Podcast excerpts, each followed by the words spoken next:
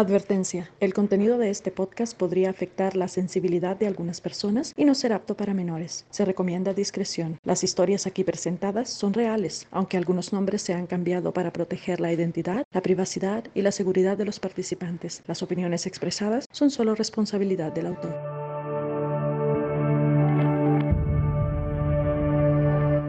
Esto es Sobreviviendo a los Testigos de Jehová con Jacobo Franco, un podcast en donde hablaremos de las creencias de esta organización. Contaremos las emotivas historias de los miembros que se han salido de ella y los difíciles obstáculos que han tenido que enfrentar por ser parte de la comunidad LGBT. Y hablaremos con expertos de la salud mental para que nos den consejos y tips sobre cómo salir adelante.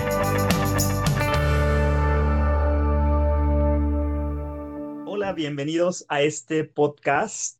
Este es el segundo episodio y tengo el placer de estar con nuestro invitado de la semana pasada, Ariel Jiménez. Hola a todos, qué gusto volver a estar aquí con ustedes y qué placer también me da el poder platicar más acerca de esas experiencias que tenemos, de cómo sobrevivimos a los testigos de Jehová. Y ese es un punto excelente, porque vamos a hablar precisamente de eso. ¿Por qué decimos que es sobrevivir a una religión. Todos sabemos que las religiones son conocidas como aquellas que impulsan el amor al prójimo, que incitan a buenas obras e inculcan buenos valores. Entonces, ¿por qué decimos que sobrevivimos a ellas si no es una pandemia como el COVID-19 o una guerra mundial como la primera y la segunda, que todos ya sabemos gracias a los libros de historia? Tú, Arel, ¿por qué crees que podemos decir que sobrevivimos a los testigos de Jehová? Bueno, pues podemos decir que sobrevivimos porque el daño que causa la religión o el grupo de los testigos de Jehová en una persona, y más siendo homosexual, es muy grave. El control mental que llega a tener la religión dentro de uno, la verdad es que es mucho. Entonces, salir de los testigos de Jehová es salir de una organización en la que te tienen todo controlado y por lo tanto el daño que te causa al salir de allí o el querer salir es mucho, porque es un daño psicológico, mental, que puede dañar la vida de una persona hasta llegar al suicidio, a veces, en muchas ocasiones. Y eso me recuerda a una historia que les voy a contar muy brevemente. Hace muchos años estaba saliendo con una persona, ya había dejado los testigos de Jehová, y en una de nuestras citas fuimos a caminar por un parque y nos sentamos en una banca y empezamos a platicar sobre el pasado personal. Y salió a la luz la historia de una expareja de esta persona, porque yo le dije que yo era testigo de Jehová. Él me comentó que él ya había salido con un testigo de Jehová que aún estaba activo dentro de la religión y que cierto día le mandó un mensaje de texto y le dijo, te amo. Y ya no volvió a saber de él hasta el siguiente día o dos días después salió en las noticias que su expareja se había suicidado. Su mente estaba afectada porque, por un lado, quería hacer lo que estaba bien a los ojos de Dios, que en este caso es no ser homosexual. De acuerdo a las creencias de los testigos de Jehová.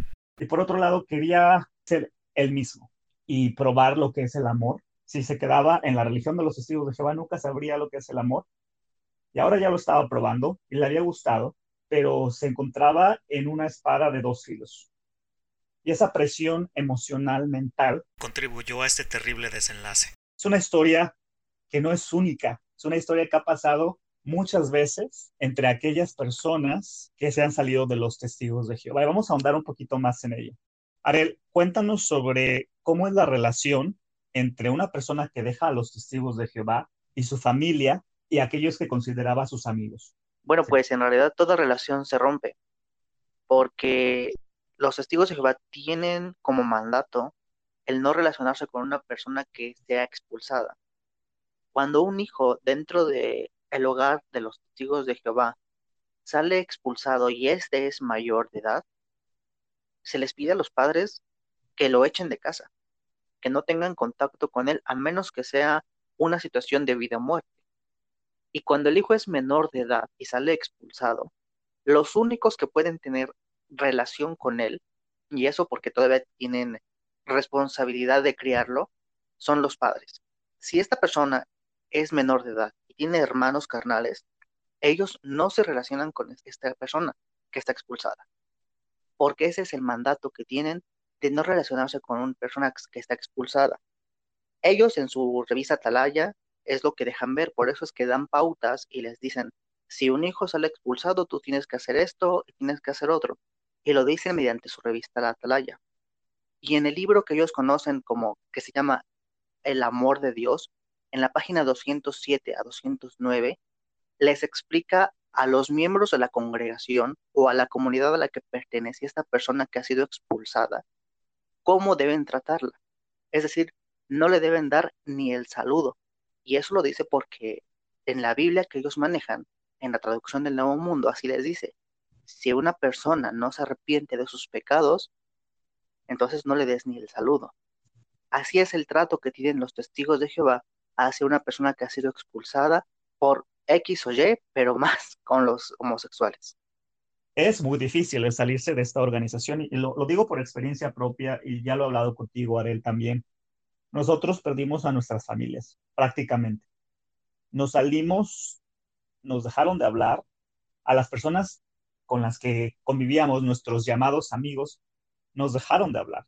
Y es una experiencia bastante fuerte porque de repente sales hacia un mundo que no conoces. Como ya comentó, Arel. es una religión muy exclusiva en donde no se permite que se asocie con personas externas a ella. Y siempre hago esta analogía. Si ustedes han visto la película de Buscando a Nemo, precisamente los que salen de los testigos de Jehová son como Nemo. Salen a, a un océano cuando vivían en una pecera y se enfrentan a los peligros del océano.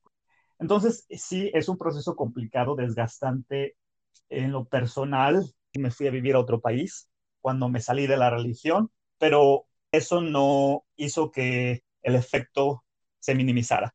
Yo hablaba con mis padres todos los días o al menos cada otro día. Hablaba con mis amigos por internet y de la noche a la mañana perdí todas esas relaciones en mi vida y me quedé solo. No conocía a nadie fuera de la organización y fue un proceso bastante complicado para adaptarse y ya hablaremos más al respecto sobre mi historia. ¿Cuál fue tu caso, Arel? Pues mira, la verdad es que es algo traumático, porque dejas familia, dejas tu casa donde creciste, dejas a, a los llamados amigos, y en mi caso perder lo que yo creía como algo seguro, es decir, privilegios, como, como comentamos la vez anterior. Eh, yo de la noche a la mañana me quedé sin, sin ser anciano, sin ser precursor, y eso era como un escaparate para mí. Pero no solamente eso, sino mi casa. Perder mi casa de la noche a la mañana. Es decir, mi papá me dijo, si no estás de acuerdo, si vas a seguir con esto, pues la puerta está abierta y bien que acabes junto con todas tus cosas. Yo trabajaba con mi papá, entonces me dijo, pues tampoco ya no tienes trabajo. Y mi mamá me dijo, olvídate de nosotros, olvídate de, de que tienes esta familia y olvídate de tus... Ah, porque también tengo familia que no es testigo me dijo, no quiero que vayas con ellos. Yo no quiero que ellos sepan lo que ha pasado en la casa. Entonces, pues vete de aquí, vete lejos donde nadie sepa de ti. Y es lo que tuve que hacer. La verdad es que me salí de casa, me cambié de estado, de aquí en México, del estado de México a Puebla, y la verdad es que se pierde todo. Perdí casa, perdí trabajo, perdí amigos y perdí familia. Una historia traumática en, en realidad. Qué complicado. Y ha habido ocasiones, digo, yo sé tu historia, afortunadamente tuviste un lugar a donde llegar posterior a que te saliste de tu casa, pero ha habido ocasiones en que ex testigos de Jehová han tenido que dormir en la calle al momento de que los expulsan porque su familia los corre de su casa. Y es una situación bien, bien difícil y por eso decimos que sobrevivimos a los testigos de Jehová. Ahora hablemos de la posición de la familia y de los amigos que están dentro de los testigos de Jehová. Ya tocaste algo del tema, pero hablemos un poquito más a fondo sobre esto. ¿Por qué dejan de hablarle a sus familiares o amigos cuando se salen de la religión? ¿Cuál es su base? Bueno, pues la posición de ellos eh, la basan en un texto de la Biblia, en, en donde dice que si alguien trae una enseñanza diferente a lo que ellos creen, en este caso una persona que ya no comparte sus enseñanzas y que en el pasado sí las compartía, pues no le deben dar ni el saludo. La cita que ellos dan es el segundo, la segunda carta de Juan, el verso 10 y 11. Y dice que no le deben dar ni el saludo, porque entonces son partícipes en sus obras inicuas. Esa es la base que ellos tienen. Entonces, cuando alguna persona sale expulsada y ya no comparte entonces su creencia religiosa, ya es una persona inicua. Y si alguien lo saluda, se sienta a comer con él o hace alguna actividad con esta persona, es volverse inicuo junto con esa persona. Entonces ellos dicen, para que tú seas un buen testigo de Jehová, tienes que obedecer esto. Si tú no lo obedeces, entonces no eres leal. No eres leal a tu familia, no eres leal a la organización y no eres leal a Dios. Esa es la base que ellos tienen para dejarte de hablar y de brindar siquiera una ayuda. Entonces, podríamos decir que prefieren a Dios sobre su familia. Sí, prefieren a Dios sobre su familia. No, no me refiero a, a Dios como tal, porque bueno, dependiendo de la percepción que tenga alguien de Dios, porque prefieren más bien a la organización que a su familia, porque son leales a la organización. Ellos, su lema es, somos leales a la organización y lo que ella nos mande, porque vamos así a ser leales a Dios confunden mucho lo que es eh, la, obediencia a la organización con la obediencia a Dios. Y eso es lo que ellos obedecen, una organización que les manda a hacer muchas cosas. Y lo que la organización diga y dicte, eso es lo que ellos van a hacer. Podemos ver entonces que es, como ya dijiste al principio, un alto grado de control mental, porque para preferir a tus creencias sobre tu familia, tienen que ser creencias muy arraigadas. Pues más que arraigadas es tener miedo. Sinceramente ellos viven mucho en el qué dirán. Ellos viven mucho de que la congregación, es decir, la comunidad de testigos de Jehová se va a enterar. Y es una mancha en tu historial y una mancha que jamás se quita, porque siempre te van a ver como el que salió expulsado, el que hizo esto, el que hizo lo otro. Y la verdad es que viven con un miedo profundo de que los vayan a expulsar. Cuando ellos sinceramente, porque uno tiene esa mentalidad, cuando uno va a cometer un pecado, por decirlo así, hasta tomarse una copa de vino, voltea uno para todos lados que nadie lo vea, porque tiene uno el miedo de que, ¿qué van a decir? ¿Me van a querer expulsar? Se vive con un miedo constante. Muy buen punto el que acabas de resaltar, pero ahora hablemos acerca del conflicto interno que vives como persona que se sale de la religión Primeramente, puedo decirles que existe un proceso que se llama comité judicial. Y ahorita vamos a dejar que Ariel nos explique un poquito más sobre él.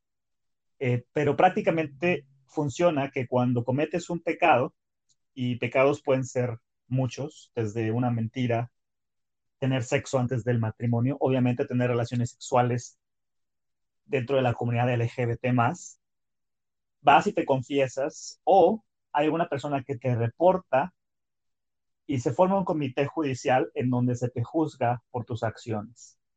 Y vamos a hablar un poquito sobre el comité judicial primeramente y después vamos a comentar sobre el conflicto interno que se vive como el sujeto que se va a salir de la religión y que está siendo juzgado.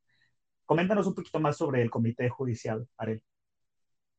Pues sí, como comentas, después de que uno va y confiesa el pecado, o después de que alguien va y lo acusa a uno, se forma un comité judicial de mínimo tres ancianos, es decir, tres líderes religiosos, que pueden ser más de tres, dependiendo a quién se vaya a juzgar, porque es un juicio como tal. Y entre esas tres personas indagan en qué es lo que hiciste. La verdad es un tanto morboso la forma en que lo hacen. Hablando de, lo sexual, cuando se trata de un, como ellos le llaman, un pecado sexual, cuando uno tiene relaciones sexuales con una persona de su mismo sexo o fuera del matrimonio, la verdad es muy morbosa la forma en que lo llevan a cabo. Te preguntan cuántas veces lo hiciste, con quién lo hiciste, en qué posiciones lo hiciste, si lo disfrutaste, qué cara hiciste.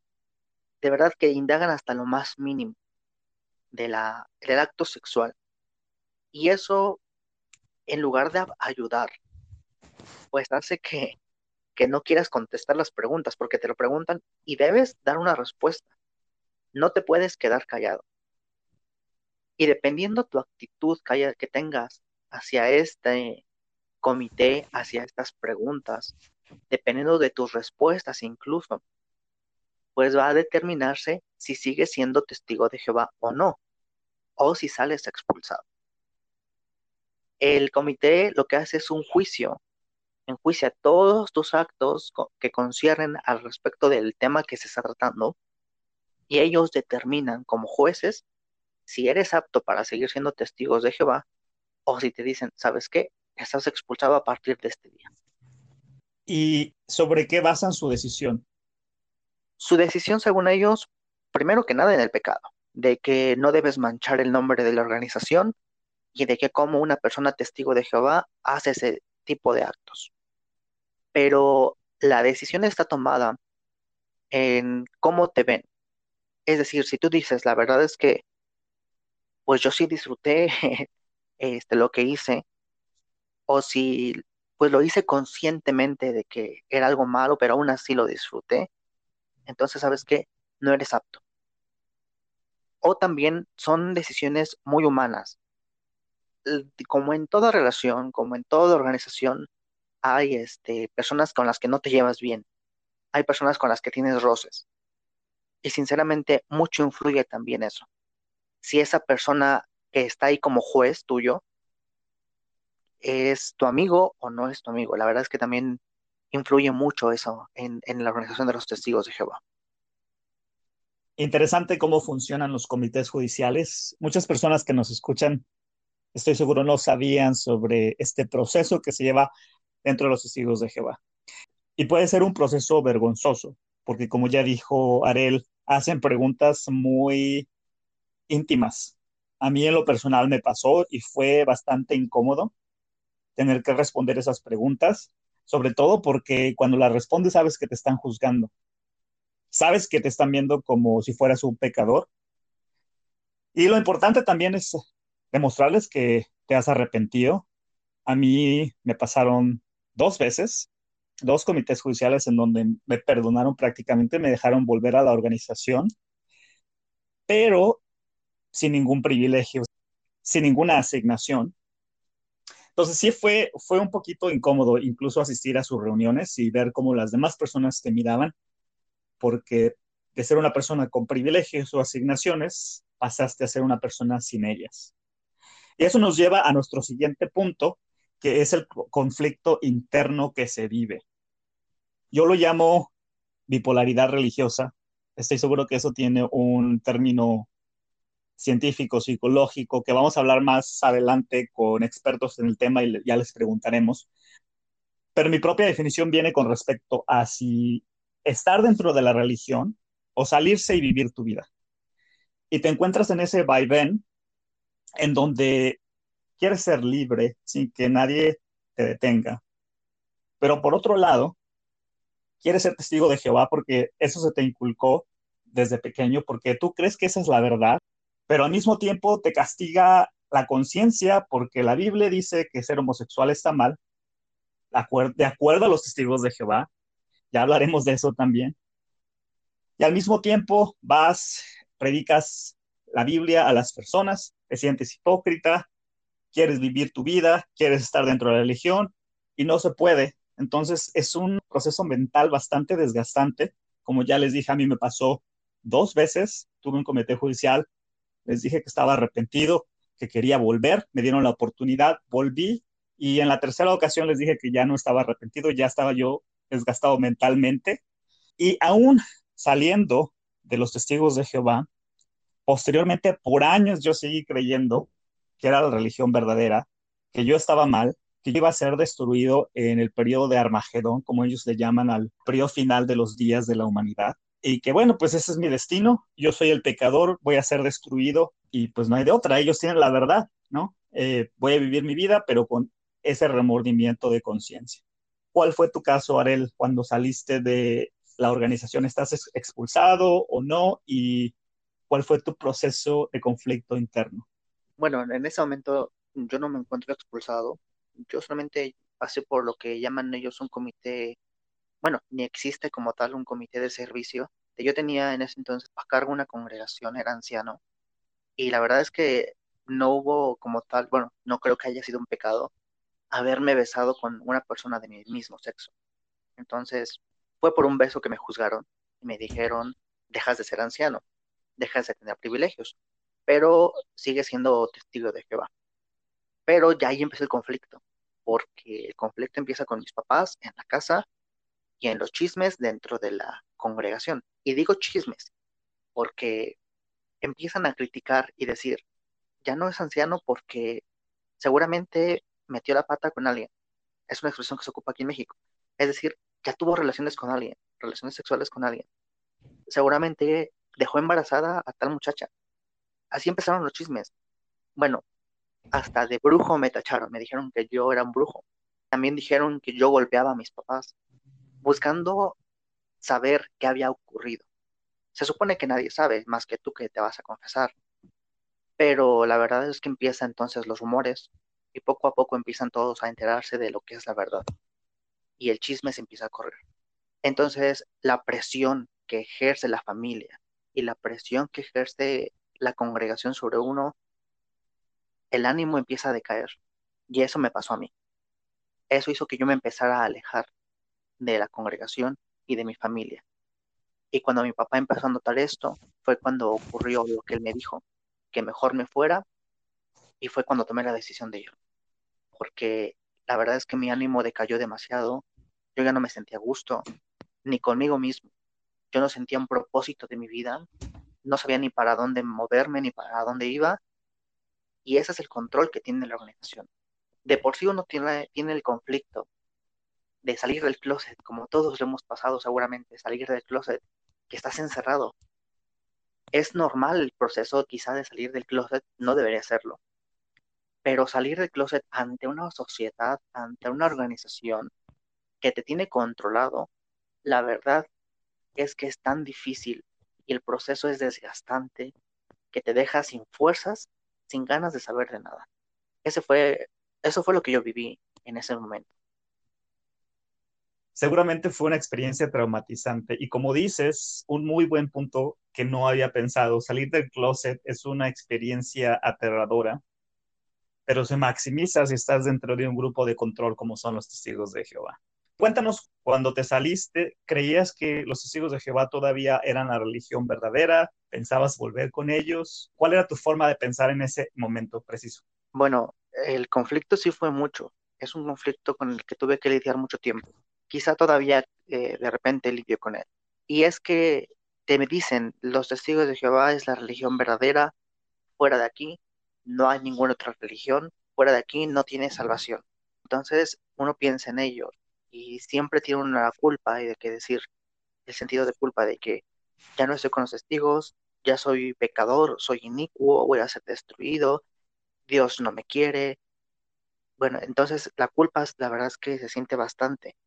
Y es que, como menciono, uno dice, quiero leer la revista, quiero leer sus libros, tiene una dependencia de ellos, como que quiere uno saber de ellos y quiere uno ir a las reuniones aunque no esté la familia, porque piensa uno que si no va a las reuniones se está perdiendo de mucho. Y cuando piensas y dices, no estoy predicando, ya no estoy tocando puertas como ellos, esto está mal, eh, te sientes muy, muy mal contigo mismo, porque todo lo que te enseñaron, no lo estás llevando a cabo.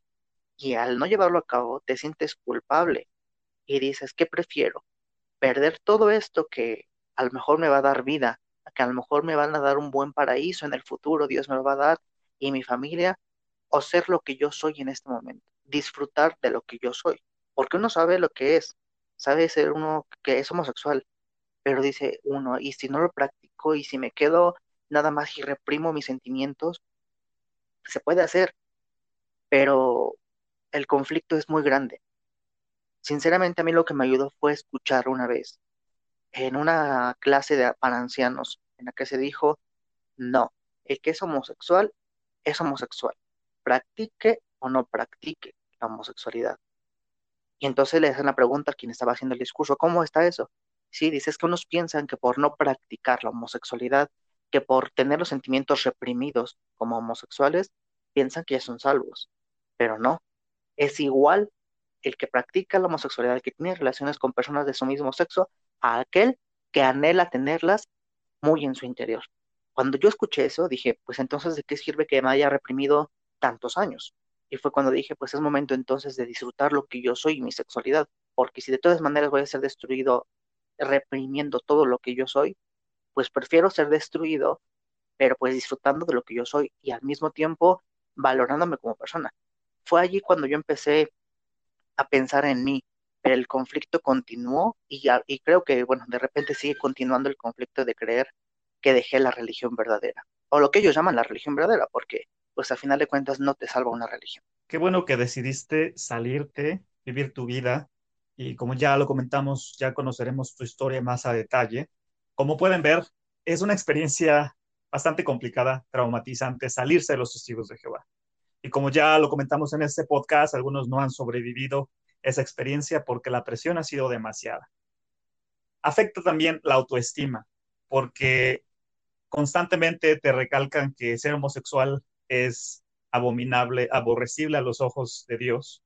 Y eso afecta tus más profundos sentimientos, tu autoestima, porque en tu interior lo que te repites es que no eres digno de Dios. Por lo tanto, no eres digno de ti mismo, no eres digno de los demás. Y puede llegar a tener efectos devastadores por muchos años, como lo hablaremos con los psicólogos.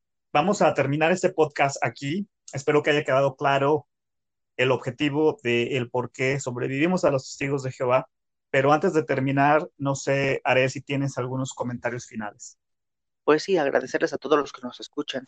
Y aunque parece repetitiva la palabra, quienes lo hemos vivido, quienes hemos pasado por esto, es un trauma que se vive y con el que uno tiene que lidiar y con el que uno tiene que aprender a sobrellevar y avanzar, no quedarse estancado en ese trauma, porque puede llegar a cobrar muchas vidas, como ya lo ha hecho con varios compañeros, y eso es lo peor, que no se dan cuenta del daño que pueden llegar a, causar.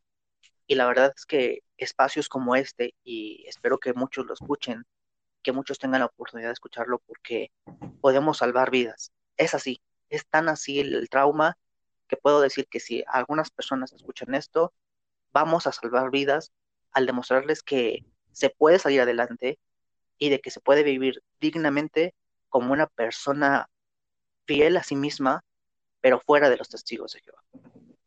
Grandes palabras que ha comentado Arel.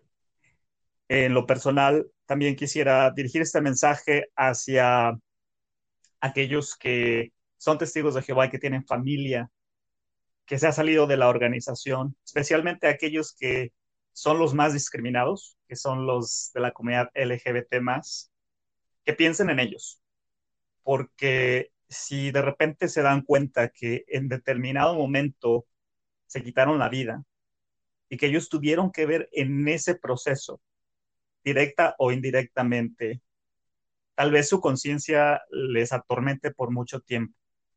Es mejor ayudar a otros en el momento en que están vivos a arrepentirse cuando ya no lo están. Y este episodio se lo dedico a un conocido de Chile, su nombre es Eduardo.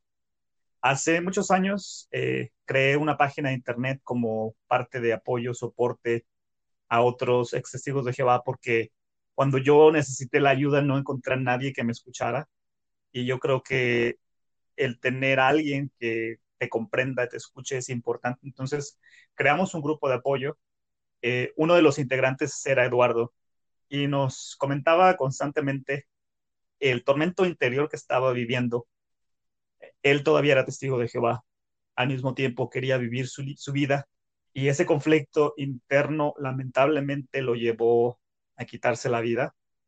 Eh, entonces dedicamos este episodio a él y a todas las personas que, que ya no están con nosotros y también termino con esto porque este podcast no está dedicado a promocionar ninguna religión. Simplemente está dedicado a compartir historias, a apoyar a aquellos que están pasando por esta situación en este momento y a incitarlos a que se comuniquen con nosotros, que se conecten, que sepan que hay alguien que los va a escuchar. Termino con esta referencia de la Biblia, porque primera de Juan 4, 7 al 9 nos dice que Dios es amor y todo aquel que ama es nacido de Dios y conoce a Dios. El que no ama no ha conocido a Dios porque Dios es amor. Y Romanos 13, 8 al 10 dice que la única ley que vale es amar a tu prójimo como a ti mismo. El amor no hace mal al prójimo, por tanto, el amor es el cumplimiento de la ley.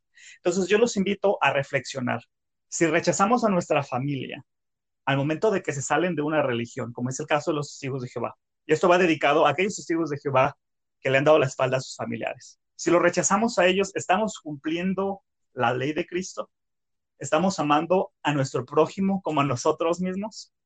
¿Es amor el causar dolor a otros y el causar que probablemente otros puedan llegar a hacerse daño físico y emocional? Son preguntas que dejo allí flotando en el aire para que las piensen. Y con eso terminamos este podcast. La próxima semana estaremos escuchando nuestra primera historia por favor, sintonícenla. Es una historia bastante conmovedora sobre una persona que recién acaba de salir de los testigos de Jehová. Todo se ha dado muy rápido y también está relacionado con atender a pacientes del COVID-19 a pesar de que son testigos de Jehová. Con eso me despido. Muchas gracias, Arel, por estar con nosotros, por compartirnos tu conocimiento, tus experiencias y espero que vuelvas con nosotros muy pronto para seguir comentando sobre el tema. Muchas gracias a ustedes y muchas gracias a este espacio y a gracias a todos los que nos escuchan. Esto es todo por hoy. No se olviden en darle like al podcast, en compartirlo con sus amigos y en escucharnos y sintonizarnos cada semana. Por el momento es todo. Un placer estar con ustedes. Gracias por escucharnos. Que pasen un excelente día. Síguenos y comunícate con nosotros en nuestras redes sociales, en Facebook, Sobreviviendo a los Testigos de Jehová del Grupo, la página oficial, y en Instagram, arroba sobreviviendo a los TJ.